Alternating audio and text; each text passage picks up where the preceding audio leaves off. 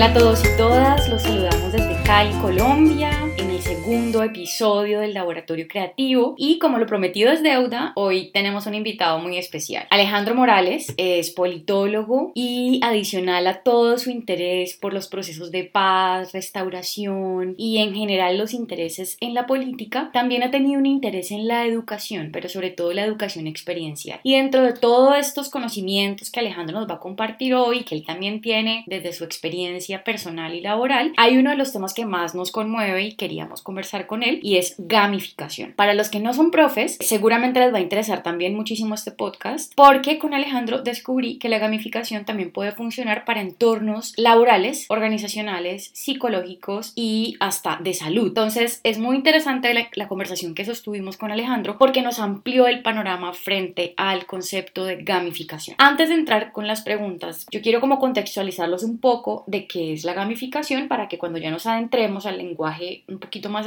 especializado de Alejandro, pues ya tengamos unas bases un poco más claras. Entonces, la gamificación es un término anglosajón y se define como el uso de las mecánicas de juego en entornos ajenos al juego. Es decir, no son específicamente orientadas a espacios, por ejemplo, vamos a jugar con los niños en el arenero o vamos a jugar determinados de juegos con unas intenciones específicas de ganar, sino esas reglas esas mecánicas que se utilizan en el juego, las llevamos y las adaptamos a contextos organizacionales, educativos, psicológicos y de salud y en general, eh, si ustedes empiezan a ver desde sus perspectivas, es muy fácil adaptar estas técnicas que vamos a hablarles hoy a los contextos donde ustedes se desenvuelven. Aunque el término gamificación abarca muchas disciplinas, como les decía ahorita, lo empresarial, lo, lo psicológico, en el sector educativo es donde más ha tenido como una gran oportunidad de ser abordado porque desde la educación siempre digamos que hay un reto muy grande para los que hemos sido profes de motivar, de reconocer el esfuerzo, la fidelización, la cooperación, el trabajo en equipo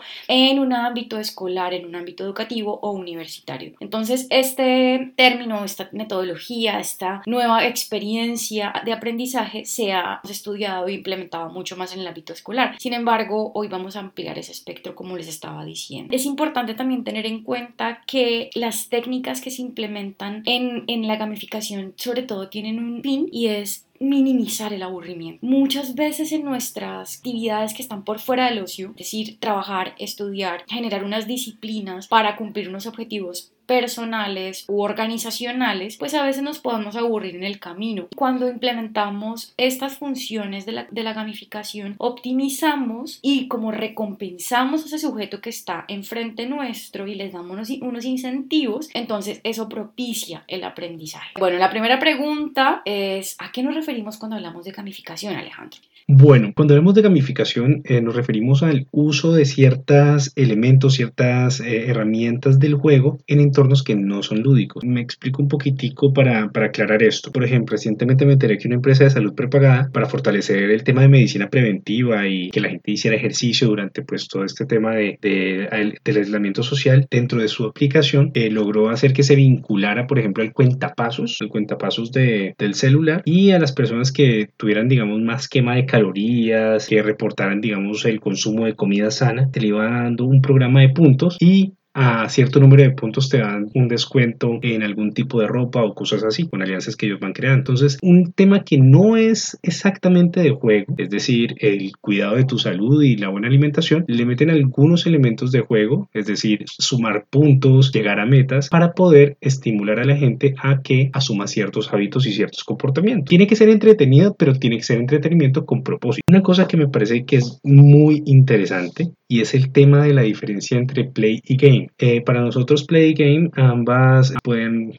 traducir juego, pero resulta eh, que no hablamos de playificación sino de gamificación gamification. Entonces, eh, esto tiene que ver con el qué. Y para explicarte, te voy a dar un ejemplo de cada uno. O sea, qué es play y qué es game. Play, por ejemplo, es cuando están 10 niños del jardín infantil en medio del recreo en un arenero y dicen, vamos a jugar a los piratas. Y entonces todos dicen, listo, hágale, hágale, entonces vamos al abordaje y empiezan a jugar y a inventarse un mundo imaginario bien interesante de, los piratas. Ese sería como un play. Juego no, no tiene ningún no tiene ninguna una atadura ni nada de eso, pero también existe el game y el game es distinto. Entonces, el game, vamos a poner un tema, estos mismos chicos crecen y más o menos a los 15, 16 años, pues dicen, oigan, vamos a jugar a los piratas, pero entonces ya no van a jugar a los piratas en el arenero sin ningún tipo de normas. Eh, buscan un juego de rol así tipo calabozos y dragones que hable sobre piratas y empiezan a asumir unos roles,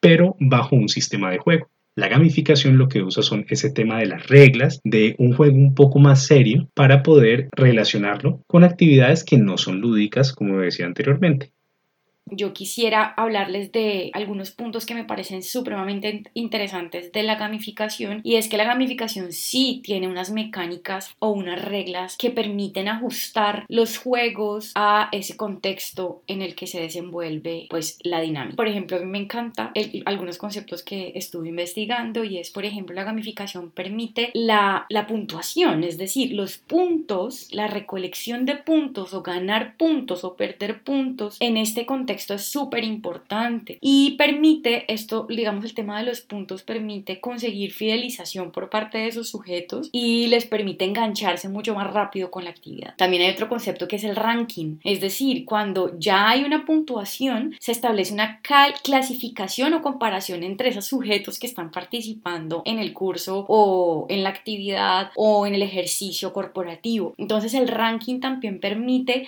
que haya de alguna manera una competencia sana. Eh, entre los sujetos, entre los usuarios, entre los estudiantes y eso permite que la persona se enganche y quiera seguir ganando más puntos y quiera superar el ranking frente a sus compañeros de trabajo o a sus compañeros de estudio. Y además otro tema importante que me parece muy interesante es que yo puedo como sujeto que participa en un proceso de gamificación ver mi progreso. Ahora vamos así, ahora sí con Alejandro y nos va a explicar un poco cómo se vería ese espacio de un salón de clases o un espacio con un profe, unos estudiantes o unos sujetos eh, aplicando la gamificación.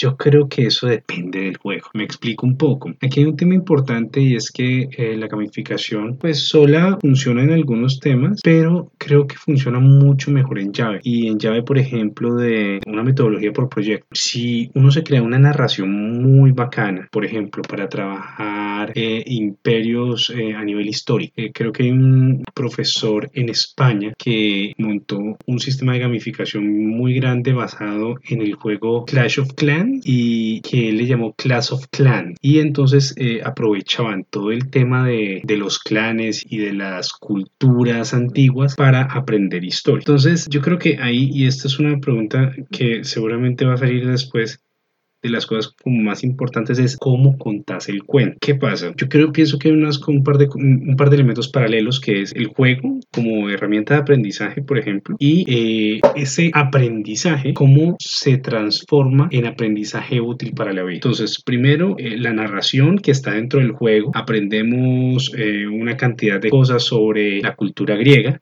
y después, ah, bueno, y le metemos un curso de retórica, digamos una competencia de retórica como un grupo de sofistas, qué sé yo, y nos metemos en ese cuento y hay puntos y hay, y hay ganadores y hay formas pues de, de, de estimular eso.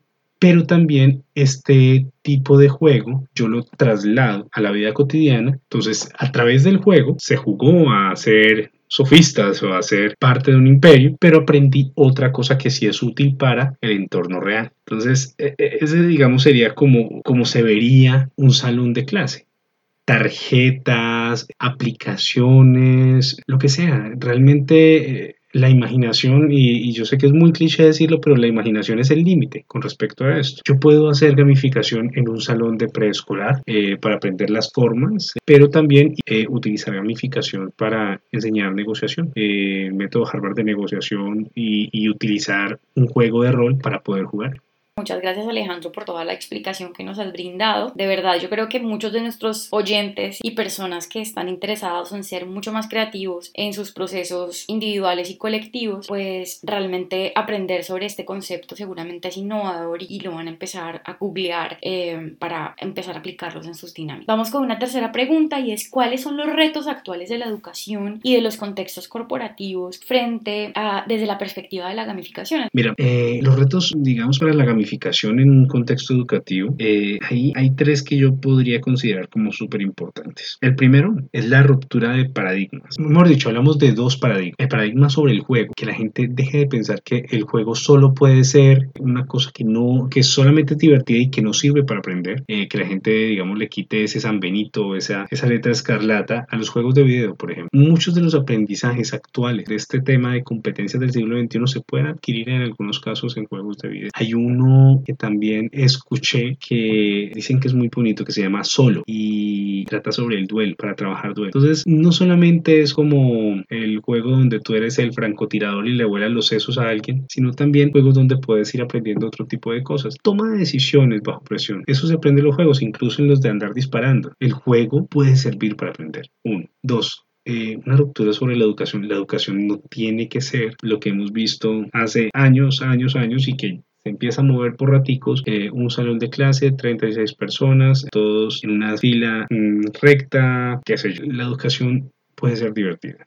El aprendizaje no se hace a través del juego, ese es como uno de los paradigmas. Y el otro es como el juego, el juego solamente sirve para divertir y es una pérdida de tiempo. Y tenemos que entender, sí, eh, los temas de gamificación, los temas de aprendizajes activos funcionan muy bien en, no sé, Noruega, Finlandia, pero pues eh, aquí no estamos en Dinamarca, sino pues en Cundinamarca, o sea, estamos del otro lado del charco y sí es importante entender las limitaciones que tenemos, pero también cuáles son los elementos que nos hacen un poco más poderosos, el, el potencial, digamos, artístico que tenemos acá. Y hay un tercero y es la seducción. Y con la seducción me refiero a construir, digamos, entornos gamificados que sean atractivos, ir encontrando herramientas y formas que poco a poco van saliendo, van existiendo y uno puede inventarse muchísimas cosas como esa herramienta, ese celular se pone al servicio de lo que estás buscando hacer en la asignatura. Bueno, y vamos con la última pregunta y es ¿cómo la gamificación puede aportar a todo este cambio de la educación pues debido al confinamiento remota o a distancia o virtual y cómo desde esta perspectiva de, del juego pueden mejorar estos procesos de aprendizaje a distancia? Y bueno, antes de darle la palabra a Alejandro, yo quisiera como eh, hablarles de que pues ya este proceso de la gamificación no es una cosa pues que no, muy poca gente la esté aplicando, no, ya hay varios profes que lo están haciendo y varios jefes y diversas áreas de gestión humana que también lo están aplicando en sus organizaciones. Y para eso pues se han diseñado distintas plataformas enfocadas en la gamificación que bueno, en el post que publique en Instagram y en los distintos redes sociales les dejaré como la lista de todas esas plataformas de gamificación que me parece interesante que pues que ya además ya llevan un tiempo desarrolladas y me parece que es importante pues que todos y todas podamos tener acceso a esto.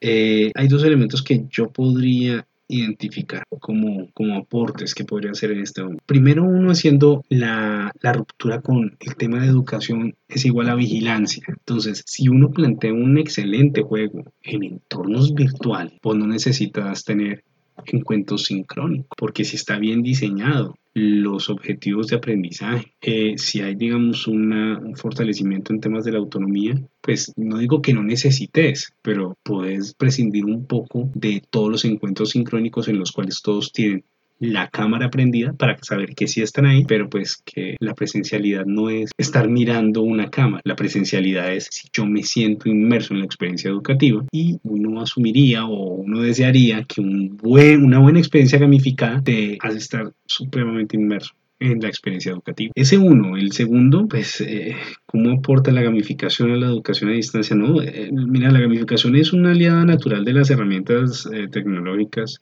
aplicaciones y, todo esto. Simplemente, de hecho, lleva haciéndolo hace rato. Yo creo que ese es el otro aprendizaje, la convivencia entre las formas de hacer gamificación y, todo el entorno tecnológico es una cosa que digamos, la educación en este momento a distancia puede ir aprendiendo porque ya esto es algo que está pasando a nivel de gamificación ya venía siendo. Es más creo que casi nace la gamificación de, tecnologías de la información bueno, yo creo que es importante ya para cerrar, primero agradecerte muchísimo Alejandro tu tiempo. Bueno, sé que ya estás iniciando clases de nuevo. Alejandro también ha trabajado con la alcaldía de Santiago de Cali en educación, eh, bueno, en distintos sectores importantes de la ciudad. Muchísimas gracias Alejandro. Al final del post de cuando publique el, el podcast les dejaré los datos de Alejandro por si quieren contactarse con él. Y eh, bueno, más allá de todo lo que hemos hablado, mi invitación es siempre siempre a innovar, a crear, a experimentar y tratar de que cada elemento, cada conocimiento, cada metodología, cada herramienta, cada idea que brindamos en este espacio de laboratorio creativo pueda ser implementado, así sea una cosa pequeña, en sus dinámicas cotidianas. Eh, por eso en mi espacio del Instagram, labo.creativo, en el LinkedIn también personal de Ángela María Correa y en Facebook también de Laboratorio Creativo, estamos brindando información permanentemente sobre benchmarking, sobre design thinking, sobre creatividad, sobre comunicación. Ya hemos hecho varios webinars estos días. Bueno, queremos como darles información, brindarles información que de verdad les permitan mejorar en sus procesos personales, laborales, corporativos, organizacionales, eh, bueno, en general emocionales también, porque estamos convencidos de que somos seres integrales, que cada elemento, cada conocimiento que adquirimos en nuestra vida cotidiana eh, finalmente nos puede servir, puede ser muy útil para cualquier aspecto de nuestra vida. Y a veces esas conexiones no las vemos tan claras, pero la creatividad finalmente es eso, es conectar, conectar elementos, conectar ideas, conectar experiencias, conectar músicas, conectar olores, sabores, conectar lugares y con esas conexiones generar nuevas propuestas que beneficien el logro de nuestros objetivos personales, de nuestros objetivos laborales y fin. Muchísimas gracias por acompañarnos y por haberse quedado hasta ahorita, hasta este momento. Eh, vamos a seguir invitando